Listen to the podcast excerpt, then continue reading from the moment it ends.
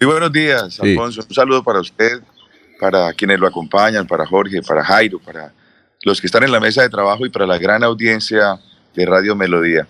Un saludo muy especial. Son mis hijas. Yo tengo dos pares de mellizos, María e Isaías, de ocho años, y Juana y Matías, de seis años. Entonces, las niñas, los niños ya se fueron al colegio, se fueron hace media hora, y las niñas acaban de salir. Entonces vinieron a abrazarme, son el motor de mi vida. Ah, muy bien, sí, claro. Fueron a despedirlo, pero que no le pase por ahí a una de sus amigas eh, al aire. Es que mi, mi, mamá me está regañando mucho y diciendo que defiende a los niños, ¿recuerda? sí, sí, sí, sí, recuerdo perfectamente. el dato, don Alfonso? ¿Cómo? Alfonso, ¿el dato? ¿Cuál dato? Dos pares de mellizos. Ah, ¿usted tiene dos pares de mellizos? Dos pares de mellizos. Dos pares de mellizos, sí, señor. Voy de dos en dos. Ya ¿Cómo sé. te parece? No, oiga, doctor, ¿y entonces usted cuando joven tomaba leche de cabra? ¿En serio? Aquí me alimentaba muy bien, con leche y con frutas. Y la verdad, yo creo que es una bendición de Dios. Usted tiene un Eh, apellido muy santo. Usted tiene, a pesar de que es del Huila, usted tiene un apellido muy santanderiano. Prada, Prada. Así es, mi bisabuelo, mi abuelo, mi bisabuelo llegó de Zapatoca, de Santander. Aquí en el Huila Prada, digamos, los, los que llegaron, los de, los de mi familia, pero el resto son santanderianos. Cuando voy allá, siempre siento de alguna forma que estoy tocando mis raíces y tenemos muchas cosas en común. Ahí sí la raza santanderiana con la raza huilense. Eh, bueno, ayer me llamó la doctora María Fernanda Cabal que quería hablar hoy le dije, no, pues si tengo un amigo suyo contendor, el doctor Álvaro Hernán Prada. Ah, bueno, listo, entonces mañana, mañana, María Fernanda, que le están dando con todo. Oiga, doctor Álvaro Hernán, le voy a hacer esta pregunta y es lo siguiente, usted es del Centro Democrático, pero le va a que- piensa uno, piensa uno, que le va a quedar difícil tener los senadores que acostumbraban a elegir hace cuatro y hace ocho años. Primero que todo porque vea las peleas internas del Centro Democrático. María Fernanda Cabal hablando, hablando de, eh, de, de ustedes, eh, de José Obdulio, del presidente Duque, al cual dice que él es un bobo taleco que lo pusieron ahí por, una como un oportunista. Eh, es decir, le están dando, y el gobierno, las bajas eh, eh, cifras en cuanto a popularidad son muy malas. Y además su jefe no va a estar encabezando lista. Hay mucha gente que no sabe quién encabeza la lista. Ah, Un muchacho buena persona que tiene el apellido Turbay, pero la gente por aquí ni lo... ¿Ese quién es? ¿Ese muchacho quién es? ¿Usted no cree que se avisora una gran tragedia y catástrofe por parte del Centro Democrático en materia electoral ahora en las elecciones de marzo? La verdad, yo creo que no. Siento, por supuesto, que ha habido una estrategia, una estrategia también para desestimular al votante, no solamente del Centro Democrático, sino de todos los partidos. Pero yo que he hecho campañas y que tengo que agradecer profundamente que me ha ido bien en las campañas, en esta estamos avanzando bastante. En todo el país, no solamente en mi región, en todo el país, logramos demostrar que se pueden hacer las cosas cuando se quiere, cuando se pone voluntad. Y frente a la división del Centro Democrático, nosotros tenemos una ventaja, eh, una ventaja, y es que el inspirador del Centro Democrático es el presidente Álvaro Uribe Vélez y su legado. Un legado que hay que decir que viene del 2002 al 2010, donde el país no tenía posibilidad alguna, donde estábamos en un estado fallido. A nosotros en el Huila nos secuestraban desde las casas, no teníamos que salir a las 5 de la tarde o a las 6 de la tarde para que nos secuestraran. Aquí llegaban por nosotros, bajaban aviones. El desplazamiento era todos los días, la inseguridad creciente, los alcaldes mandaban desde otros escenarios, desde las capitales. La tierra en el campo no valía un peso, el campesino se desplazaba porque decía que me quiten lo que quieran, menos mis hijos, que era el reclutamiento forzado, la mayor causa de desplazamiento. Y llegó Uribe y nos dio seguridad a través de una política de consolidación social. Pasamos de un millón a ocho millones en el SENA, bajamos la, pobreza, cuatro millones de familias, un millón setecientos mil en la pobreza extrema. El país creció 150 mil empresas. Generó, digamos, una, un ambiente distinto. Pasamos de 2.200 dólares ingreso per cápita a 6.600 dólares. Y todo eso, toda esa confianza se tradujo en un camino lleno de optimismo. Los colombianos que se habían ido, que tenían algunos ahorros que se habían ido para otras partes del mundo regresaron a Colombia y el país iba por buen camino. Ese mismo legado tenemos obviamente que conservarlo. La seguridad, hoy en día los colombianos están preocupadísimos. En Arauca, nuevamente patrullando el ELN, las FARC divididas en cuatro, amenazando el país, ya nos ponen bombas la seguridad rural, la seguridad nacional, la seguridad ciudadana, con los índices de microtráfico creciendo. Yo creo que el hecho de la autoridad, que está muy partido nuestro, el, la recuperación de la seguridad, pero sobre todo buscar la manera de que el país crezca a unos niveles económicos como requiere, que salga de la pandemia que nos dejó 7 millones más de pobres, que le ponga el ojo sin desconocer todos los sectores, pero que le ponga el ojo al campo, con una visión distinta, que impulsemos el ritmo, donde Santander tiene un gran potencial también, eh, nos va a dar la oportunidad de, sacar este país adelante. Estamos diciendo, no queremos un discurso de odio. El país tiene absolutamente todo lo que requiere, sobre todo unas gentes maravillosas, que hay que hacer, trabajar, buscar que no sea ese modelo venezolano de Maduro el que se imponga en Colombia, sino que le demos una oportunidad distinta de desarrollo económico interpretando a los jóvenes, la tecnología, la aplicación en el campo, en fin. Doctor, doctor, creo doctor, creo que, bueno, perdone, pero creo que ese es su concepto. Usted está hablando de cosas positivas, pero, pero las negativas, empezando por el Centro Democrático, y no me ha respondido. ¿Usted cree que van a tener un, una votación superior a la que tuvieron hace cuatro años? Yo no creo. Aquí están enfrentados los. Mire, aquí no se hablan los del Centro Democrático. Oye, a propósito, María Fernanda Cabal, ayer recordó una frase de Churchill, Winston Churchill, doctor Julio Enrique Avellaneda. Entonces, que en una oportunidad Winston Churchill eh, le preguntaron, eh, ah, un, un, un, hijo, le dijo, eh, papá, mire, allá están sus enemigos. Dijo, no, esos no son mis enemigos, son los adversarios. Los enemigos están dentro de mi partido. Entonces, decía, recordaba María Fernanda Cabal, es que ustedes, eh, la pregunta no, no la respondió, es, pese a todas esas inconvenientes que tiene además el Centro Democrático, están peleando entre sí, acusándose, sacando de los trapitos al sol, ¿van a tener la votación eh, superior o igual a la de hace cuatro años? Yo creo que el Centro Democrático va a tener una votación similar, al menos similar hace cuatro años porque el partido representa la seguridad democrática, la confianza para la inversión, la cohesión social, el diálogo permanente con la comunidad y un Estado austero. Nosotros tenemos una frontera ideológica, nos identifican fácilmente. Pueden haber diferencias internas, pero ¿cómo se zanja esas diferencias? Con la propuesta nacional, con el trabajo permanente, con la identidad con el presidente Álvaro Uribe Vélez. El, presidente es el fundador del partido y el presidente de alguna forma también nos cohesiona Así que yo creo que en esta época de campañas surgen diferencias, como en todos los partidos. ¿Qué hace visible el Centro Democrático? Que somos un partido precisamente protagonista de la vida nacional.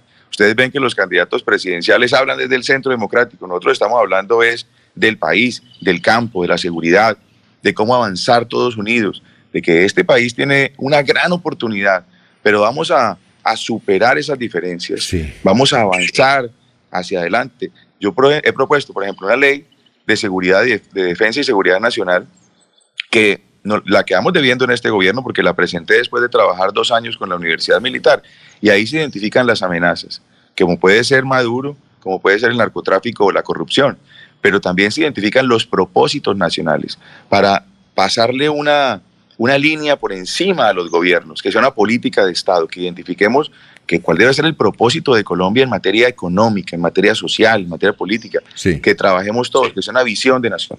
Eh, usted ya definió su situación jurídica, porque entiendo que a usted y al doctor Álvaro lo, apresaron. Eh, creo que fue en el gobierno de Santos, me parece, que estuvieron en la cárcel o en este gobierno. ¿Fue en este gobierno o en el gobierno de Santos? Doctor. Primero lo que hay que decir es que aquí hay una estrategia sistemática, una eh, desafortunada una ola de personas que han querido traer el modelo de Maduro a Colombia y quien lo ha impedido es el presidente Álvaro Uribe y lo que representa. Entonces han querido sacarlo del camino con mentiras, con infamias, con montajes. Hace cuatro años, en la campaña pasada, hicieron un montaje para repetir lo mismo que le hicieron a Oscar Iván Zuluaga en el 2014. Recuerden ustedes quién le robó las elecciones y quiénes participaron. Y los mismos trataron de hacer un montaje en el 2018. Ese montaje llevó a que le quitaran la libertad al presidente Uribe temporalmente y lo obligaron a renunciar al Senado de la República, lamentablemente. En ese montaje donde hemos sido víctimas, yo estoy involucrado sin, sin argumentos, sin pruebas. Sin embargo, duré tres años en la Corte Suprema de Justicia esperando que el magistrado oponente avanzara. El presidente Uribe renunció y yo me quedé en el Senado de la República esperando que actuaran. La Corte dejó ir el proceso del presidente Álvaro Uribe para la Fiscalía por la renuncia unánimemente y la Fiscalía en 10 meses avanzó y le presentó a los colombianos las pruebas de cargo, las pruebas que acusan y las pruebas de la defensa. Y determinó que tanto el presidente Álvaro Uribe y yo somos inocentes.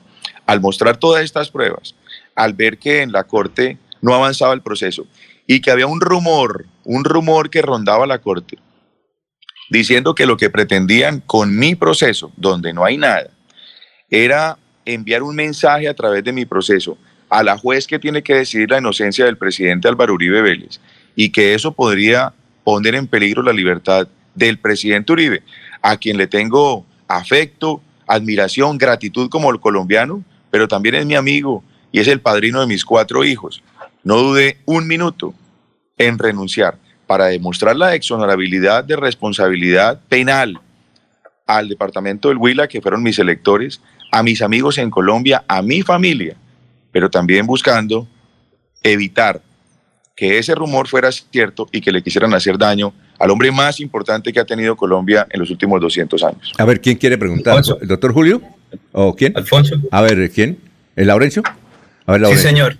Eh, doctor, doctor, Álvaro Hernán Prada, el café se puso a 80, no hay paz en el Centro Democrático en Santander, eso se demostró este fin de semana. Por ejemplo, Néstor Díaz Saavedra, que lleva el 40, que es también su compañero para el Senado, no lo apoyan los candidatos a la Cámara de Santander. Entonces lo importante es venir a buscar votos a Santander.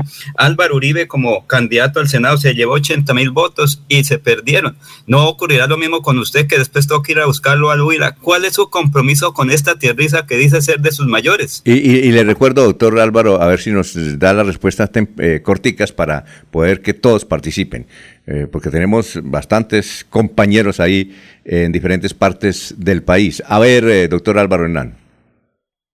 Bueno, primero, los votos no se pierden porque los votos terminan siendo, digamos, de la colectividad y eso nos permite tener una bancada con, con, una gran vocería en el Congreso de la República defendiendo los intereses de Colombia y defendiendo los intereses también de Santander.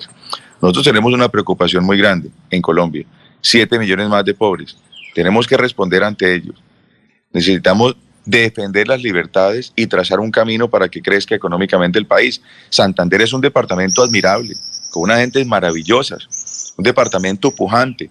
Es la, Bucaramanga es la quinta ciudad en materia competitiva del país y puede perfectamente llegar a ser la tercera en los próximos años.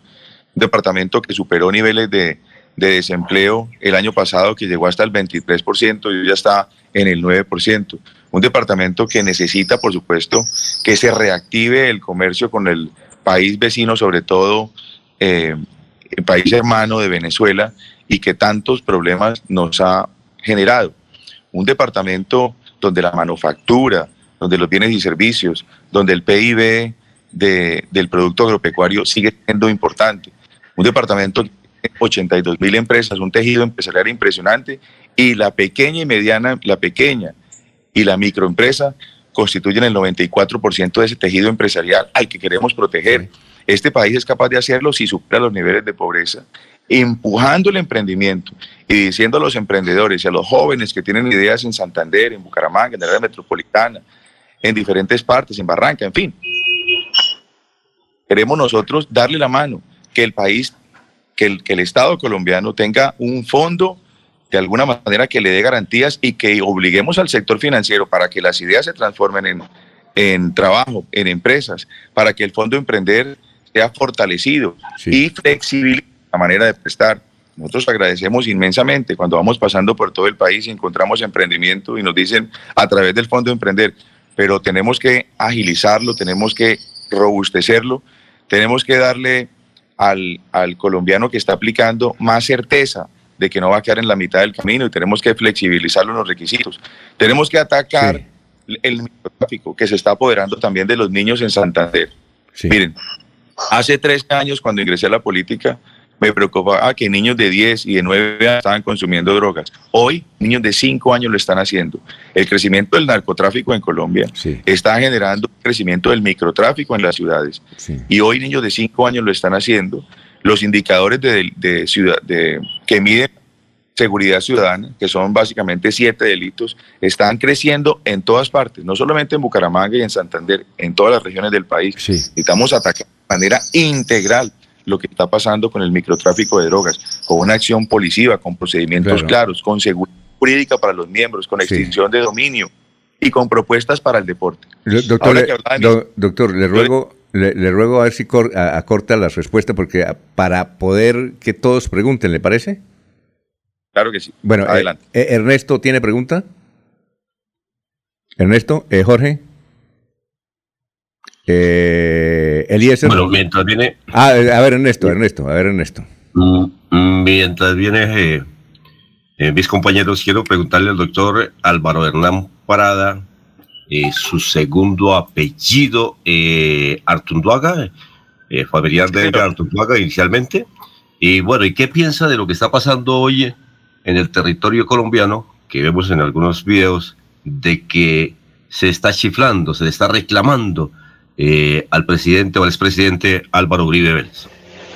¿Su segundo apellido es qué? ¿Cuál es su segundo apellido? Artunduaga. Y tenía muy buena relación con Edgar. Tal, él me decía pariente mi ah, mamá me ha comentado que de pronto sí teníamos algún parentesco lejano, eh, pero lamentablemente tengo que decir que, pues que se nos fue un gran periodista, un hombre que hizo radio, que hizo prensa escrita, eh, muy agradable, inteligente. Bueno, en fin, se nos fue Edgar Artunduaga. yo creo que yo creo que en realidad lo que hay ahorita con estas salidas del presidente en todas partes, al contrario, es una reacción muy positiva. Y lo digo por experiencia, yo lo acompañé en el eje cafetero, lo acompañé en Pereira, en Dos Quebradas, estuvimos en Santa Rosa de Cabal, luego fuimos a Chinchiná, estuvimos en Manizales, estuvimos en Villa María, estuvimos en el Quindío igualmente, en Armenia, en la Tebaida, y una demostración al contrario, de afecto, de ilusión. Y allá le dijeron, perdón, y allá le dijeron paraco como le dijeron acá, ¿o no? 10 o 12 personas que salen en algunas partes avisadas, que están de alguna manera haciendo, eh, haciendo un trabajo organizado y sistemático, pero que no constituye lo que realmente la ciudadanía representa. Ustedes vieran en las plazas, en los parques, cómo salen a saludarlo, el comercio, agradecerle a un hombre que sigue trabajando por Colombia, que podría estar descansando y está volanteando en las calles diciendo, miren, miremos hacia adelante con una campaña bonita, con una campaña alegre, con una campaña de ideas que defienda la seguridad. no podemos perderla, que defienda el diálogo con la comunidad, que mire y escuche al que está allá en la calle, al comerciante o al vendedor ambulante, que entre otras cosas tenemos una, una propuesta para el sector informal importantísima. Tenemos que luchar contra el gota a gota, ¿Y luchar cómo? Pues que el Estado facilite con un sistema popular de financiación que le preste fácilmente y sin mayores requisitos al peluquero, al, manicurista, a la persona que está en la calle vendiendo y que la única manera de financiar su actividad o en la galería sí. es a través de gota a gota, que se eh. está alimentando plata del microtráfico de drogas, es decir, que está engordando esa criminalidad y adicionalmente le cobran intereses altos y con violencia. la manera de debe ser rápidamente bueno, ante un sector que está reclamando oportunidad con un sistema de financiamiento popular. A ver, Jorge, lo, escucha el doctor Álvaro Hernán Prada. Son las 6 y 50. Bueno, buenos días para el doctor Prada. Eh, en lo que habla respecto de, estas eh, maniobras eh, jurídicas por, por afectar el nombre del expresidente Uribe y de Álvaro Hernán Prada y otros miembros del Centro Democrático, se percibe que hay una contaminación de la rama judicial en su deseo o afán de meterle mano a la política en el país? O sea, ¿qué se puede hacer frente a esa situación que, ya es evidente? Los jueces con ganas de hacer política. Así es, Jorge. la política o la justicia mejor se ha judicializado producto de la politización de la justicia. Y eso es gravísimo en Colombia. Este sistema de elección permitió que se involucraran en la justicia los políticos.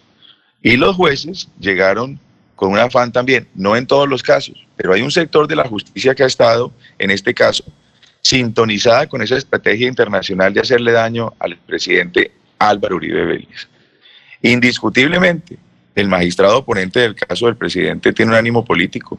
Yo lo he denunciado y lo he denunciado internacionalmente y lo he dicho también aquí donde compete la investigación. Presenté una denuncia en averiguación para que eh, la comisión de acusaciones adelante las investigaciones pertinentes. Pero lo he dicho abiertamente, es una reforma a la justicia.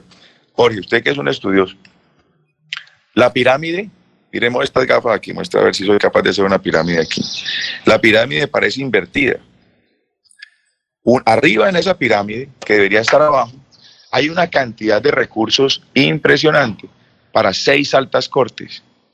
Y abajo, donde se requieren más jueces, hay poca plata frente a lo que se está haciendo.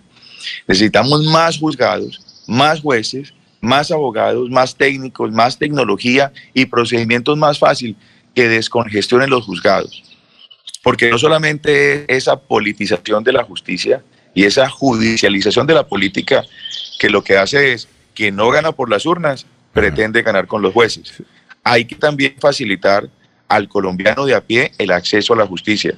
Hoy el 95% de impunidad que nos da, pues un rechazo, una desconfianza, muchas veces no se acercan y la imposibilidad de luchar contra la corrupción, que es uno de los flagelos que nos está atacando. Sí. Adicionalmente, en, si uno mira, por ejemplo, en el Doing Business, que es un indicador para, para mirar la competitividad de los estados, siempre en, en la resolución de conflictos entre particulares nos demoramos muchísimos años más que en otras partes. Eso siempre nos afecta. ¿Por qué? Porque no tenemos una justicia rápida, con procedimientos efectivos, actualizada. Y al contrario, cuando vamos a tocar la estructura de la justicia, no dejan, no se pueden hacer estas reformas. ¿Qué estamos proponiendo? Llevar un proyecto de reforma a través de un referendo. Y ahí tenemos en el Congreso que permitir ese referendo. Pero que sean los colombianos los que directamente nos permitan hacer este tipo de reformas y que adicionalmente revisemos el tamaño del Estado. Nosotros criticamos que el Estado haya crecido el año, el, gobierno anterior en 103 mil personas. Tenemos que reducir el tamaño del Estado, comenzando por la reducción del mismo Congreso de la República. Doctor Álvaro, doctor Álvaro, se nos acabó el tiempo. Hay otros compañeros que quieren hacerle más preguntas. Muy amable. Éxitos en su campaña para adelante y que la gente vote por el que quiera, pero que la gente. Muy amable, ¿no?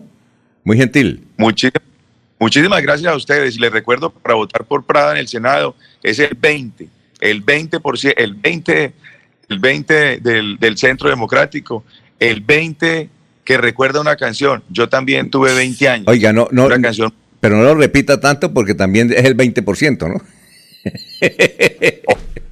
iba a decir, ojalá el 20% de los votos de ah, Santander, por ejemplo pero también el 20% de la contratación, entonces no, no hay, cometa también es error usted. No, no, no, eso no lo digo nunca, al contrario, vamos a, eso, buscar atacar la corrupción que tanto daño nos está haciendo en este país. No, el 20% de los votos de Santander, pero, pero así no sea el 20, que cada uno nos ayude con 20 voticos. es muy importante.